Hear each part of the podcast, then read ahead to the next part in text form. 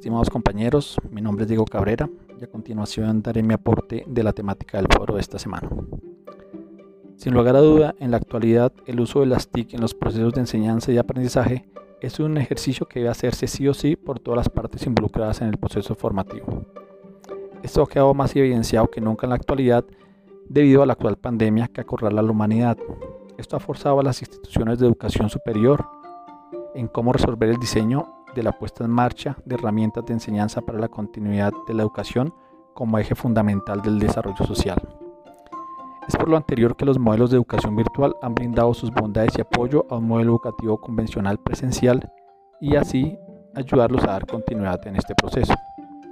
Pero los verdaderos problemas radican en que la transición debió realizarse demasiado rápido y esto hizo que se implementaran estrategias un poco improvisadas para las cuales la mayoría de maestros no estaban preparados o capacitados. En que no todos los actores del proceso formativo, instituciones, docentes y alumnos cuentan con los recursos tecnológicos para abordar este proceso.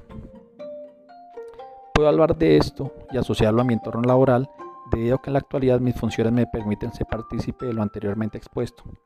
Diariamente mi equipo de trabajo y yo debemos enfrentarnos a constantes formas de diseñar estrategias de enseñanza y aprendizaje facilitando la labor docente y garantizando que los recursos y estrategias diseñados sean aceptados por toda la comunidad académica a la cual yo pertenezco. Preguntas frecuentes como ¿Qué estrategia usamos para el diseño del siguiente material? ¿Quién es el público objetivo? ¿Mejor PDF, multimedia o podcasts? Contenidos directos o embebidos en alguna herramienta de comprensión educativa como SCORM.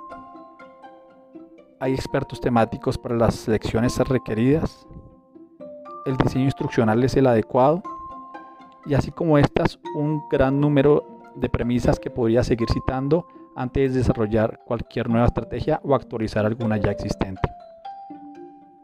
Entonces, a raíz de esto yo podría concluir que el diseño y construcción de herramientas interactivas para la formación a través de entornos virtuales es un trabajo bastante denso que no debe tomarse a la ligera, ya que de esta depende la formación de los alumnos garantizando que la experiencia y su aprendizaje sean significativos en esta modalidad, además de lograr visibilizar de forma negativa o positiva una institución de educación. En mi caso, una institución de educación superior. Muchas gracias.